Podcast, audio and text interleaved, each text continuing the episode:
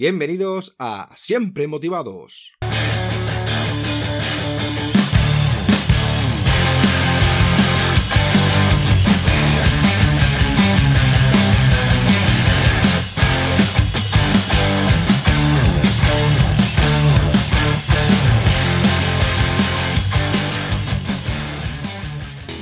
Bienvenidos a Siempre Motivados, soy David Peña y hoy tenemos de invitada a Marta Romo. Marta es licenciada en Pedagogía, tiene un máster en Dirección de Recursos Humanos por la Escuela de Negocios CEU. Es escritora, conferenciante, socia de VIAP y fundadora de Neuroclip. Es coach profesional acreditada por iCoach. Trainer en Neurofeedback Dinámico Neurooptimal por el Thinker Institute. Formada en Neurociencia aplicada al liderazgo y la creatividad por la Universidad de Chicago. Y miembro de Neuroleadership Institute. Y es terapeuta gestal. Además disfruta de una de sus grandes pasiones, la escritura, y ha publicado nada menos que siete libros, el último titulado Entrena a tu cerebro.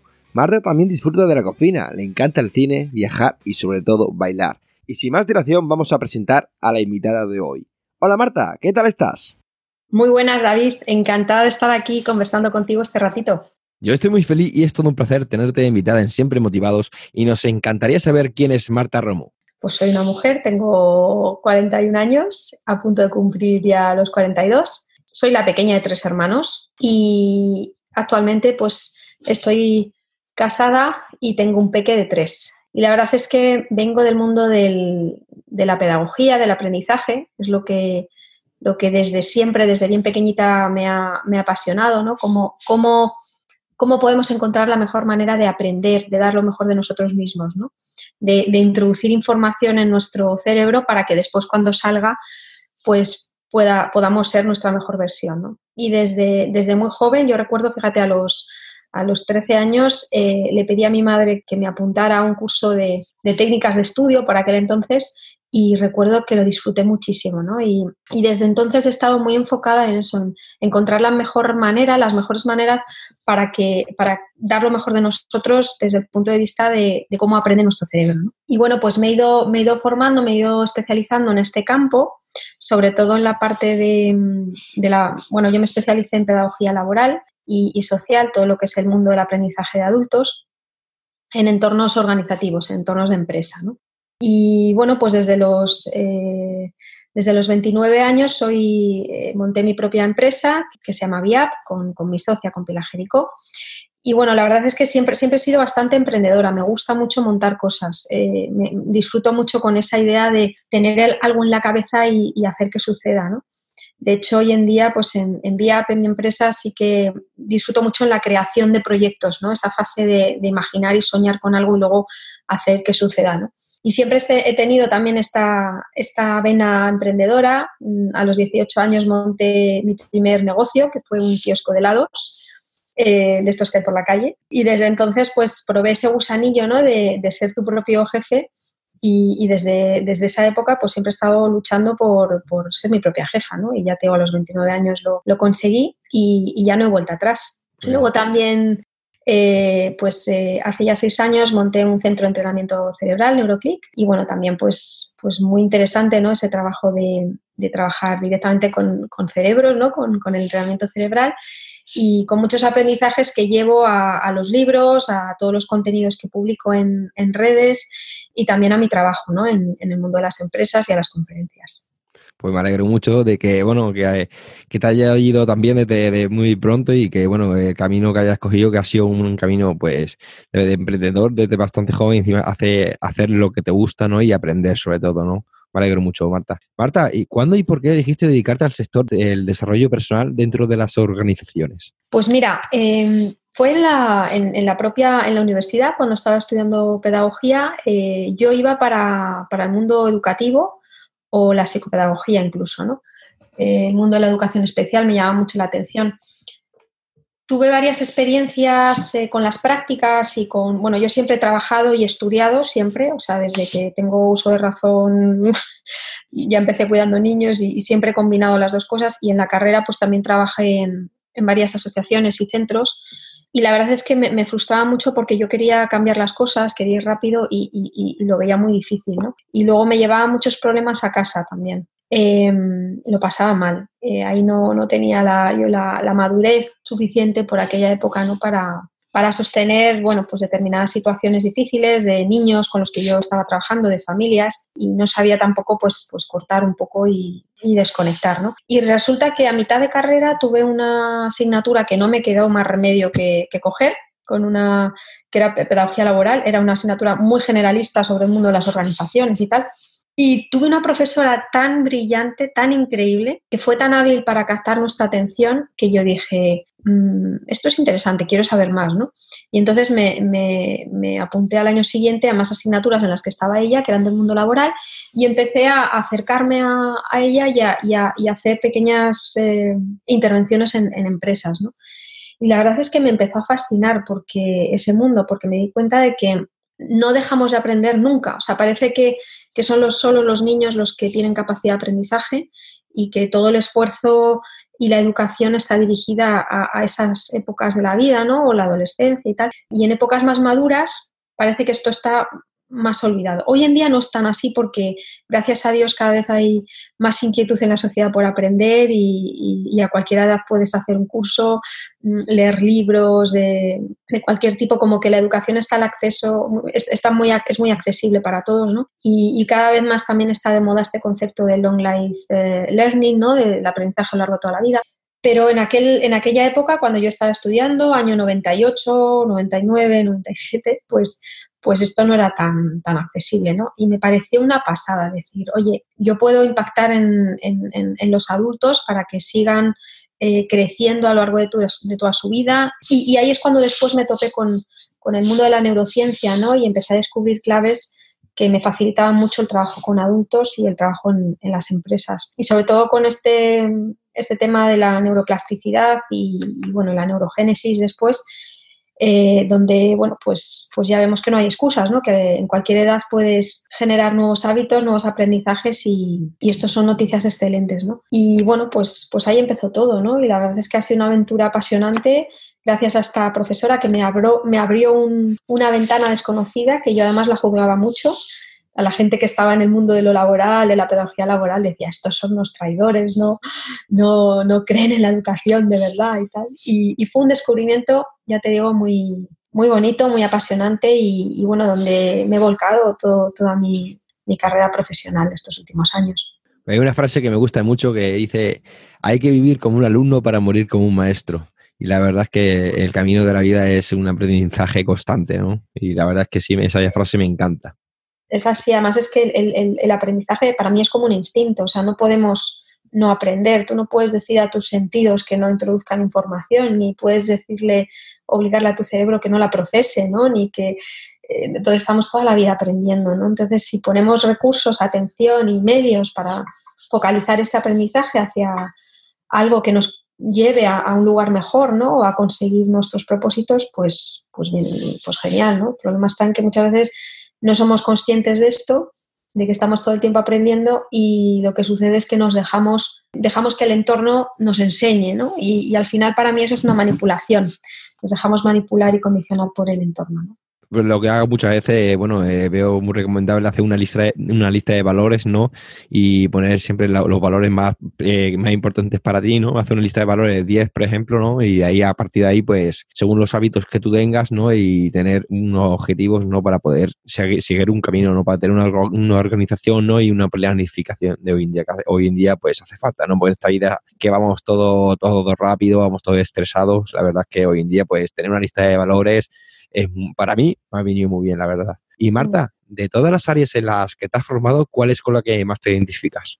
Pues mira, precisamente de todos los temas que he tocado, porque sí que he hecho muchas formaciones, certificaciones, cursos, tal, eh, yo me sigo quedando con mi formación de base, que es la pedagogía, o sea, este mundo del aprendizaje, con ese toque científico siempre de la neurociencia aplicada al aprendizaje para entender muy bien cómo, funciona nuestro cerebro, ¿no? Como dice Leslie Hart, que tiene una frase apasionante, ¿no? Dice, no, no podemos eh, enseñar a las personas mm, sin saber cómo funciona su cerebro, porque es como intentar eh, diseñar un guante sin haber visto antes nunca una mano, ¿no? Entonces, para mí la, la, educación, el mundo del aprendizaje y el mundo del cerebro tienen sí o sí que ir de la mano siempre. Y es lo que más me gusta. Sí, totalmente de acuerdo. Eh, Marta, eh, me gustaría que nos hablaras del funcionamiento del cerebro, del poder de la mente y de la neurociencia. Mi primera pregunta sobre la temática de hoy es, ¿cómo funciona nuestro cerebro y cómo podemos entrenarlo? Bueno, es una pregunta muy grande la que me haces. ¿Cómo funciona el cerebro? Pues es que te podría contar millones de cosas, ¿no? Porque depende de... Pero bueno, básicamente, desde mi punto de vista, mm, yo a lo que doy mucho valor de, toda la compleja, de toda la complejidad que hay en, nosotros y en nuestro sistema nervioso, eh, para mí es muy, muy potente este concepto de que el cerebro es un órgano en constante interacción, ¿no? todo el organismo está en constante interacción, pero muchas veces parece que aislamos al cerebro y hablamos del cerebro como si fuera un órgano con vida aislada del resto del organismo que toma decisiones mm, él solito sin tener en cuenta nada más. Y, al final yo creo que lo, potente de este órgano es que da y recibe, ¿no? Y ahí hay un equilibrio, ¿no? Da órdenes, recibe información, procesa y esa interrelación con todo el organismo es lo que hace que, que sea, pues eso, el sistema nervioso central, ¿no? El centro de todo. Y para mí esto es muy, muy relevante, ¿no? somos seres en relación y nuestro, nuestro cerebro es un cerebro social y eso implica que, hay relación constante con, el medio, con las personas, pero internamente dentro de nosotros también somos seres en, interacción, ¿no? Nuestro cerebro está constantemente eh, siendo, viéndose afectado por lo que sucede alrededor. ¿Y cuál es tu actividad favorita para entrenar a tu cerebro? Bueno, eh, hay muchísimas, ¿no? Eh, yo las planteo en, el último libro, hablo de, varias actividades justo para, entrenar el cerebro, pero la que más me apasiona, que luego si quieres profundizamos más en ella, eh, y la que más sorprende a la gente, es la que tiene que ver con, yo lo llamo el, el verbo nadear, ¿no? hacer nada. hacer nada como, como un acto en sí mismo, como una actividad propiamente dicha porque muchas veces la gente me dice, no, pues, pues yo para hacer nada me pongo música o me, me tumbo y me duermo o leo un libro o veo la tele o, y eso ya es hacer algo. ¿no? Hacer nada mm, es una actividad en sí misma y tiene que ver principalmente con, mm, yo lo explico como si mandaras al recreo a, tu cerebro. Entonces le dejas irse donde, donde necesite, donde quiera, que puede ser eh, pues bueno, es algo que los niños hacen muy bien y con mucha frecuencia, que es eh, pensar en las musarañas, ¿no? O, bueno, pues esto que muchas veces también llamamos que es soñar despiertos, ¿no? Eh, es cuando de repente la cabeza se te, se te, desconecta y se te va a otro sitio, ¿no? Y eso es una necesidad que tenemos, que lo hacemos varias veces al día y yo lo que propongo es hacerlo de manera consciente y elegir en qué momentos eh, lo vas a hacer para que te ayuden a ser más eficiente, porque mm, tener varios momentos al día programados de, hacer nada, lo que hacen es generarte picos de, actividad eléctrica para que después en tu cerebro tengas eh, pequeños o grandes insights, ideas, ¿no? que conectes puntos. Y esto, estos momentos creativos a nivel cerebral siempre, siempre, siempre, sin excepción, acontecen justo después de un momento en el que has estado de alguna manera pues pues un poco divagando, relajado, muy, muy tranquilo, ¿no? Sí, a mí, por ejemplo, la, vamos, la, lo que es la lectura, ¿no? Que yo desde el año pasado, ¿no? Que, que empecé a leer más debido a la depresión que tuve, ¿no? Que me ayudó bastante. Para mí la lectura ha sido, vamos, mi mejor estrategia y he aprendido un montón. Y yo lo que hago, pues muchas veces, ¿no? Porque al principio me costaba mucho la concentración, ¿no? Eh, pues, pues me ponía 10 minutitos, ¿no? Y me iba a una habitación aparte, ¿no? Y ponía el, móvil en la otra habitación, ¿no? Y ponía la alarma y así poco a poco. Y bueno, hoy en día, pues lo que hago, pues estudio, eh, siempre leo en la mayoría de las veces y leo sobre una hora, hora y media al día, que me viene súper bien, la verdad, para desconectar. También medito, eso con una aplicación, ¿no? Una meditación guiada para desconectar un poco. También hago mucho deporte, ¿no? Pero para mí, el tema de leer, la lectura, para mí, la lectura del desarrollo personal, para mí es el mejor entrenamiento que hay. Qué bueno. Eh, Marta, ¿por qué la multitarea no, no favorece al cerebro? Bueno, pues mira, básicamente porque te lo voy a resumir muchísimo para no, extenderme aquí, ¿no? Pero básicamente porque nuestra atención funciona de manera que si no tienes el 100%, no tienes la atención. Es decir, eh, si tú dices, no, yo tengo em, el, el, el, 97% estoy atendiendo a esta tarea, pero tengo un 3% que está con otra cosa, ¿no? O incluso muchas veces ya no es multitarea en sí, pero fíjate el, hecho, ¿no? De que estás, eh, tú que dices que te gusta leer, ¿no? Te pones a leer y tienes el móvil al lado y tú se supone que estás focalizado en la tarea de, esa lectura del libro, pero de repente el móvil se ilumina, ¿no? Te ha entrado un mensaje o cualquier cosa. se te va a ir un 1%, un 2% de atención al móvil, ¿no? aunque no lo cojas en ese momento. ¿Qué es lo que sucede? Que la curiosidad que genera en ti ese 1 o 2% que ha activado el móvil va a hacer que cada vez crezca ese porcentaje y pierdas atención en la lectura del libro. ¿no? Y esto nos pasa constantemente cuando estamos haciendo varias cosas a la vez, que la atención se divide y al final no funciona correctamente, porque de repente hay cosas que te generan más curiosidad, otras que menos, desconectas. Entonces, la, mejor manera de trabajar es el modo focalizado, es decir, voy a poner el 100% de mis recursos en esta tarea, ¿no? Y es mucho más productivo hacer eh, pequeñas, o sea, pequeñas o grandes tareas, ¿no? Tareas eh, más cortas en el tiempo y variar de tareas que estar mucho tiempo haciendo una sola tarea, porque llega un momento que al final te distraes, ¿no? Y tu propio cerebro busca la multitarea para distraerte, ¿no? Entonces, la clave aquí es ponerte slot de, de tiempos cortitos. Eh, cada persona puede averiguar cuáles son sus tiempos, ¿no? Yo, por ejemplo, sé que para mí eh, los 45 minutos son mágicos, ¿no? Los 45 minutos necesito, cuando estoy muy concentrada en algo, cambiar de tarea. Hay personas que, utilizan técnicas como el tema del pomodoro o, gente que necesita más tiempo, que dice, no, yo necesito una hora porque, porque cuando ya me concentro, ¿no? Es cuando empiezo tal y necesito, bueno, cada uno sabrá lo que, lo que necesita, pero lo que es muy interesante es cortar, ¿no? Cuando estás con una tarea, saber cuándo empiezas, saber cuándo terminas y, después cambiar de tarea, eh, variar el tipo de tarea, no seguir con algo parecido. Esa es la clave secuencial, secuenciarlo, en, lugar de, hacerlo todo a la vez, hacerlo en, modo secuencia. Hacer mindfulness, ¿no? Que está tanto de moda, ¿no? Eh, enfocarte a lo que estás haciendo, ¿no? Porque la verdad es que sí, la verdad es que yo era una persona antes, ya no, ya eh, no soy, pero ya menos, ¿no? Ya, ya gestiono mejor mi, mis emociones y controlo mejor mi mente en ese sentido. Y la verdad es que el mindfulness, ¿no? Eh, la verdad es que me ha ayudado bastante, ¿no? A poder controlar mi, lo que es el enfoque, ¿no? Yo, por ejemplo, como dicho, ¿no? El, leer, antes yo me tenía que ir a una habitación y estaba 10 minutos. Ahora yo estoy en la habitación, eh, yo me pongo, yo leo, por ejemplo, si leo una hora y media, ¿no? Pues eh, al recién levantarme, yo mi, tengo mis 30 minutos de lectura. Yo pongo el móvil, lo pongo boca abajo, en silencio, nadie me molesta, me pongo mis tapones. Luego, pues, después de comer, me leo otros 30 minutos y antes de acostarme leo unos 40 minutos, pero siempre con los tapones. Eh, si estoy con alguien en casa, digo que nadie me moleste.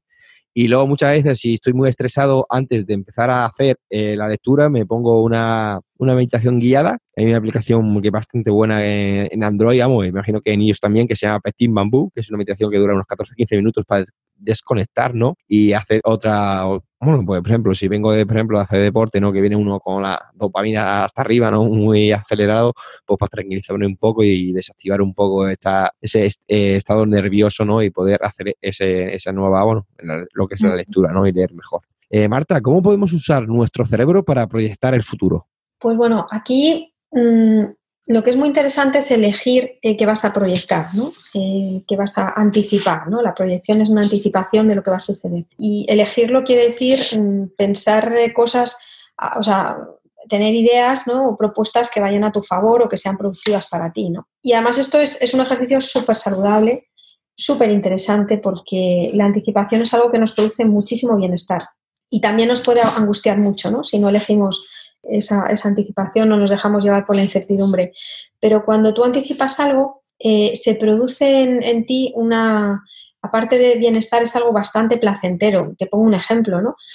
Mm, la mayor parte de las personas eligen como día favorito de la semana el viernes frente al domingo. Y tú dices, pero ¿cómo puede ser si el viernes es un día laborable, estás trabajando? ¿Cómo puede ser favorito antes que el domingo, que es un día festivo en el que estás descansando o, disfrutando de, tu ocio? Y la respuesta es que en el, viernes tú anticipas el fin de semana que tienes por delante y esto te produce muchísimo bienestar, ¿no? Te da mucha alegría. Y el domingo lo que estás anticipando es el lunes y toda la semana que tienes por delante, Entonces, bueno, mm, este, este ejemplo tonto que, es muy explicativo viene a demostrar cómo necesitamos eh, y disfrutamos, ¿no? Y cómo nos influye esa, esa anticipación en nuestro propio bienestar. Entonces, de nuevo, utilizarlo a tu favor, como decía antes, lo de hacer nada o como decía también lo de eh, organizarte el trabajo de manera secuencial, te va a producir muchísimos más beneficios que si no ejercitas tu cerebro en, cuanto a las eh, anticipaciones, ¿no? elegir qué quieres anticipar, qué quieres proyectar, todo lo que tiene que ver con la planificación futura, pensar qué voy y recrearte en ello, qué voy a hacer este fin de semana, qué quiero, cómo me quiero organizar el día de hoy, cómo quiero que sea mi día, elegir cómo quieres que sea ese futuro, esa anticipación, aparte de darte bienestar, pues eh, te, condiciona de alguna manera, predispone tu cerebro para esa tarea también, ¿no? Te va a ayudar a conseguirla. No, yo para eso soy una persona muy estricta y muy planificadora y me gusta pues planificar, eh, bueno, eh, lo que es, yo tengo, por ejemplo, en mi entrenamiento, en mi vida, pues es por la mañana tengo que hacer deporte, bueno, trabajar, tengo que hacer una lectura, tengo que ir al gimnasio, por la noche tengo que leer, si tengo que hacer algún curso, si he quedado con alguien, eso lo apunto todo en mi agenda para tenerlo todo organizado y planificado, porque me gusta mucho sí, la verdad es que hoy en mi trabajo, la verdad que fue lo que es el ejército, me ha ayudado a eso, ¿no? A ser una persona más estricta y más planificadora. Y Marta, ¿por qué el hacer nada es una estrategia que nos hace más productivo, aunque suena contradictorio?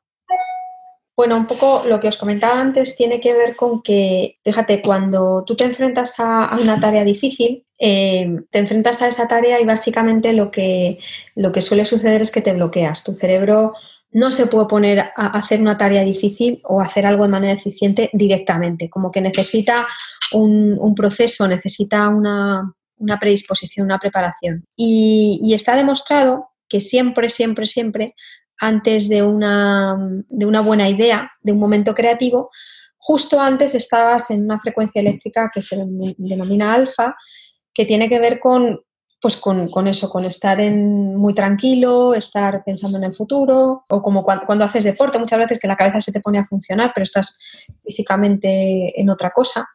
Entonces, si sabemos que eso funciona así, que nuestro cerebro justo antes de ponerse en modo eh, productivo necesita estar en, esa frecuencia eléctrica, en, en, esa frecuencia alfa, si esto lo aplicamos en el día a día, vemos que funciona. ¿no? Por ejemplo, yo cuando tengo que hacer algo difícil, tengo que escribir un artículo o una propuesta, algo que, necesita de mi cerebro pues, pues mucha atención, muchas nuevas ideas y tal, si me pongo directamente a hacerlo, lo que me suele suceder es que pierdo el tiempo. Y en ese momento entro en internet, me pongo a ordenar la mesa, si estoy en mi casa hasta me pongo a hacer lavadoras, que dices, pues si no me gusta hacerlo, ¿no? Pero cualquier excusa para no ponerte a hacer esa propuesta o ese artículo, ¿no? Esa tarea. Y en ese momento que tú estás perdiendo el tiempo, te agobias y te angustias más porque no haces lo que tienes que hacer. Y cuanto más te agobias y más te angustias, más pierdes el tiempo. De tal manera que ha pasado el día y no has hecho lo que tenías que hacer y encima estás cabreado contigo. Pero hay una estrategia muy interesante y es que si tú antes de ponerte a hacer esa tarea difícil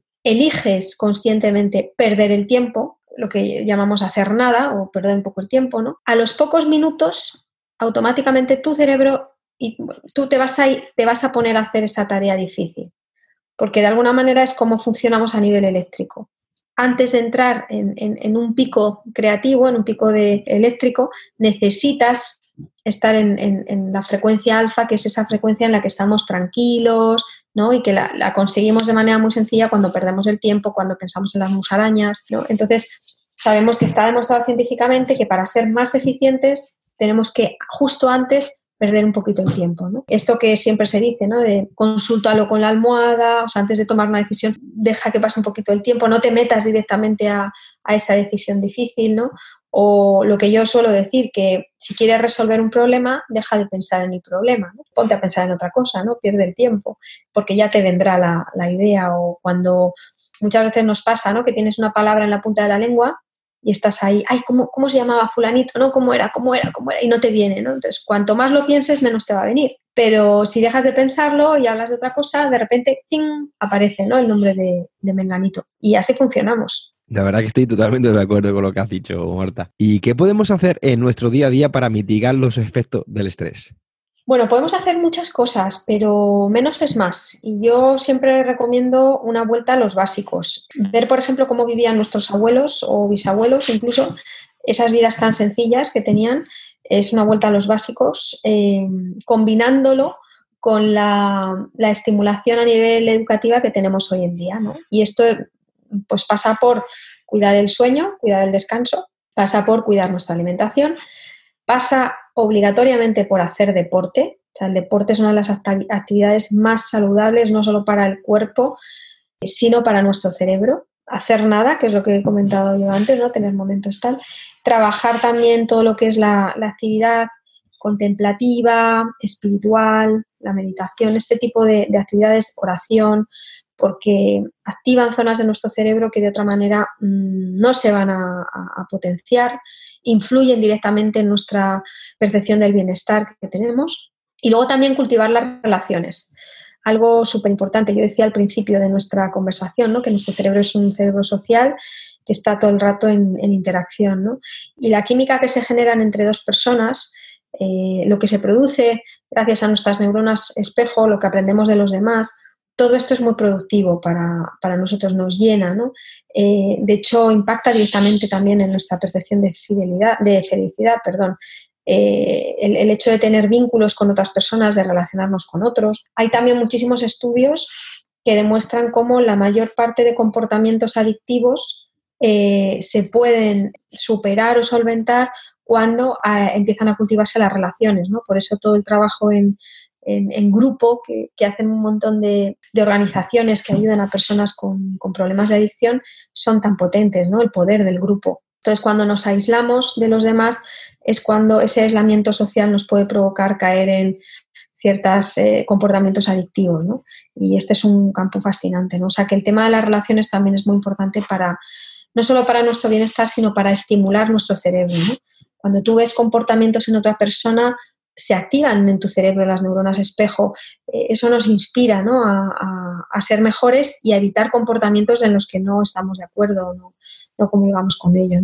Por tanto, la relación con los demás entrena nuestro cerebro muchísimo. Y luego, por último, el tema de la, del día a día, ¿no? el, cierto nivel de estrés, cierta estimulación también nos ayuda ¿no? a salir de nuestra zona confort y a, y a entrenar nuestro cerebro. ¿no? Muy interesante. Y Marta, ¿y cómo dormir mejor para tener un cerebro fresco y listo eh, para los retos del día? Bueno, esto es muy interesante que dices, porque efectivamente el día no comienza cuando te levantas, sino que el día comienza cuando te acuestas. O sea, el reloj, nuestro reloj se pone a cero a las 12 de la noche, ¿no? A las 00, ahí empieza el día, ¿no? Empieza la cuenta para el nuevo día. Por tanto, si quieres tener un buen día es muy importante cuidar la noche anterior, ¿no? Y para mí una de las claves es eh, lo que haces justo antes de dormir. En la hora anterior a dormirte es clave para, tu sueño.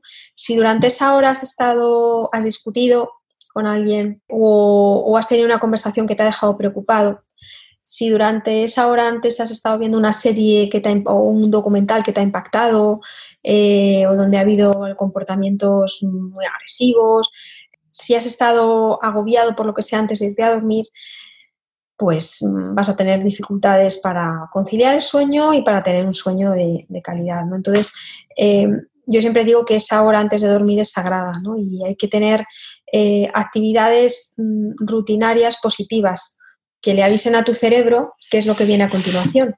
En este caso, que lo que viene a continuación es irte a dormir. ¿no?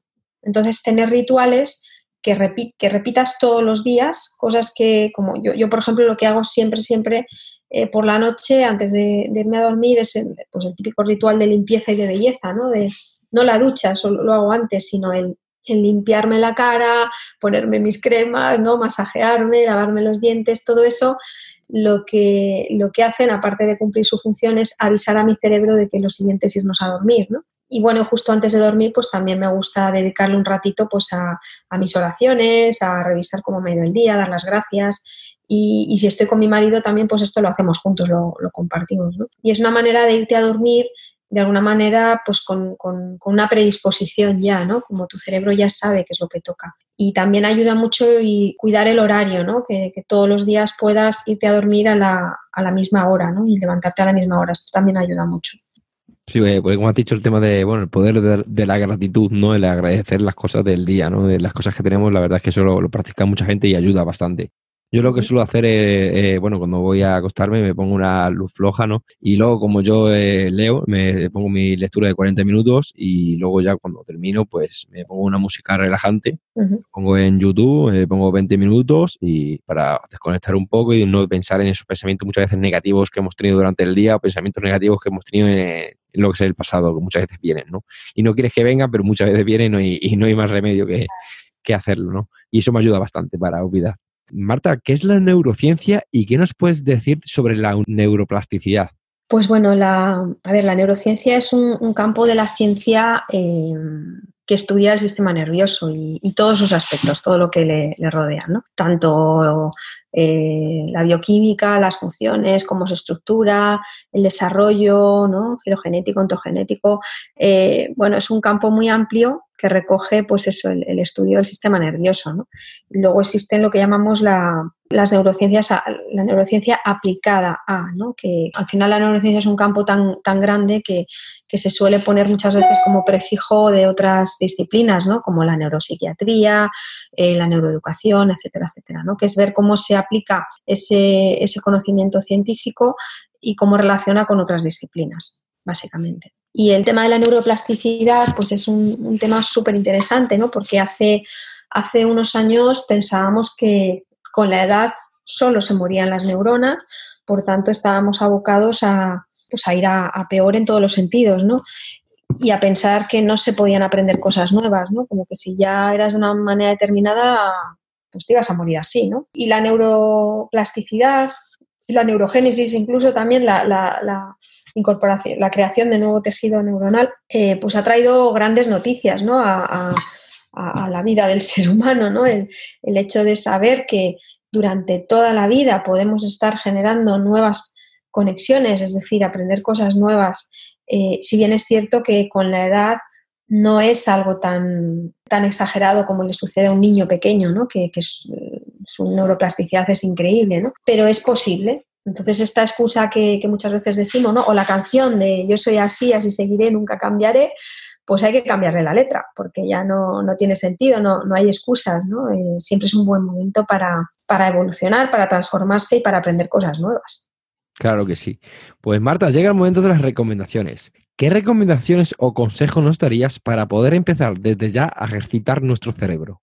Pues mira, recomendaciones, eh, os, he hablado antes de, algunas de ellas, ¿no? El, tema de incorporar en tu, día a día momentos de no hacer nada, trabajar con la meditación, cuidar el sueño. Mm, pero básicamente yo todo lo, resumiría en una cosa, que es que tu cerebro necesita tiempo.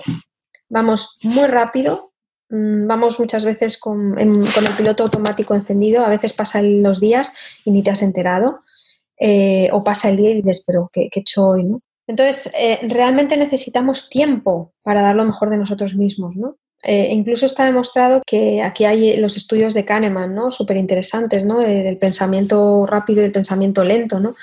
Como muchas veces el dejarnos llevar por ese pensamiento acelerado y rápido, pues hace que repitamos siempre más de lo mismo y que no salgamos de, de esa rueda del hámster, ¿no? Entonces, si queremos realmente hacer cosas diferentes, hay que tomarse tiempo hay que dedicar tiempo a preparar cosas, a preparar, eh, pues por ejemplo, esta conversación que hemos tenido tú y yo, pues que tú he visto que te la has preparado, yo también me, lo he preparado, ¿no?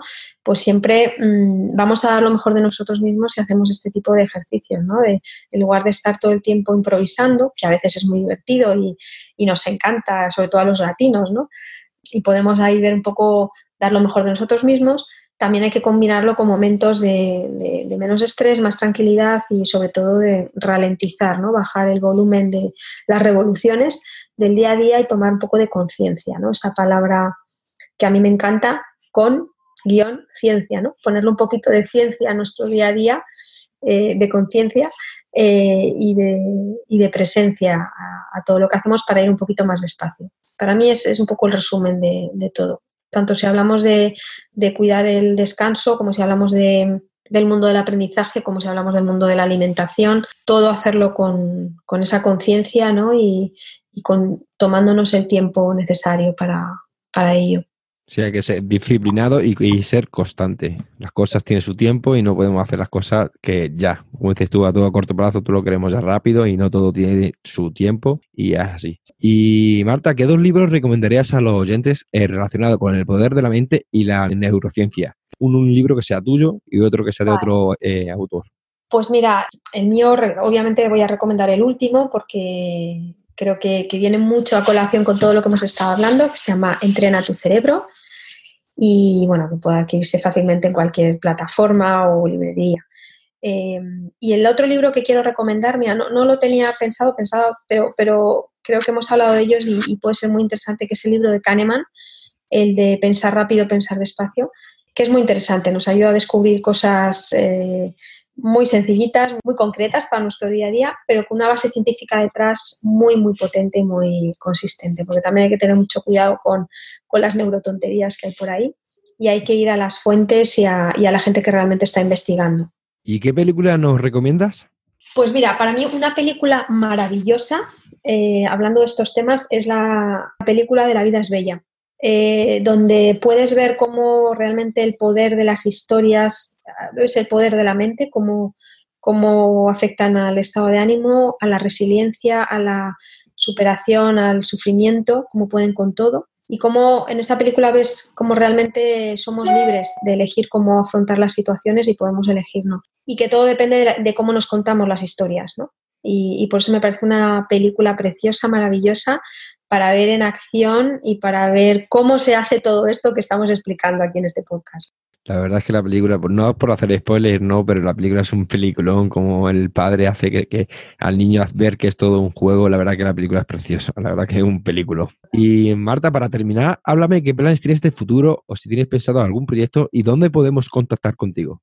Bueno, planes de futuro siempre, eh, un montón, la verdad. Eh, entonces, bueno, pues mira, te cuento, estoy ahora con un nuevo libro entre manos, eh, después de, un tiempo sin escribir, desde que, desde que fui mamá, que al final la, atención se te va a otras cosas y lo de escribir como que no, el estado mental no, lo tenía, pero vuelvo a, tenerlo, me lo pide el cuerpo y, estoy con ello ya.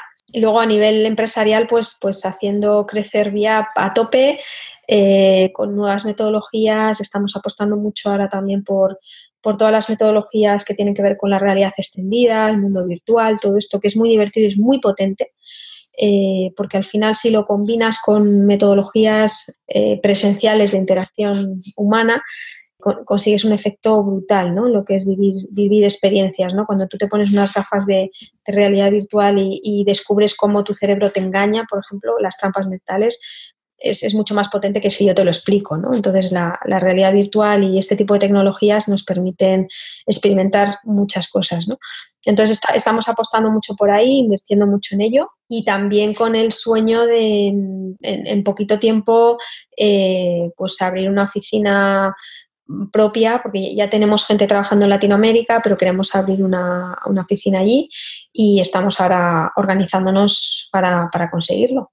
¿Y dónde podemos contactar contigo, Marta? Pues mira, yo creo que lo más sencillo es a través del blog, martaromo, www.martaromo.es y a través de las redes. Estoy en, todas las, plataformas, o sea que es, muy sencillito. En, el blog pueden contactar conmigo y en cualquiera de, las redes. Yo siempre respondo, tardo en responder muchas veces porque a veces eh, pues me escribe mucha gente y, y bueno, pues entre el trabajo y todo, pues eh, no, puedes abarcar todo, ¿no? Y yo siempre digo, tranquilos que responderé, tardaré, pero responderé. Bueno, no, te preocupes, esto todas las recomendaciones y dónde podemos contactar contigo lo pondré en la descripción del podcast. Y bueno, yo deciros también que conmigo podéis poner contacto a, través de la página web siempremotivados.com para cualquier cosa estoy disponible. Y Marta, si quieres añadir algo más. Pues nada, darte las gracias por este ratito de conversación darte la enhorabuena también por, porque bueno, he podido conocer tu historia y, ver que estás haciendo todo esto tú solo porque quieres poner un granito de arena, ayudar a los demás, ¿eh? ¿no? Como me decías, que aunque haya una sola persona que, nos escuche y que, bueno, pues que haga un clic en su cabeza y pueda, pueda hacer algo diferente, pues ya merece la pena, ¿no? Entonces, darte las gracias por, porque eres muy valiente y, porque, y animarte a que sigas por este camino, que sigas creciendo por aquí. Pues Marta, muchas gracias por estar siempre motivados. Me ha encantado tu forma de pensar y de ver la vida y te deseo lo mejor. Gracias David, un abrazo. Damos por finalizado la entrevista de hoy. Muchísimas gracias por colaborar en Siempre Motivados. Ha sido un gran honor tenerte y conocerte como persona. Te deseo lo mejor y cuando quieras volver estaré encantado de recibirte de nuevo. Muchas gracias por todo y como digo siempre, hay que estar siempre motivados. If the.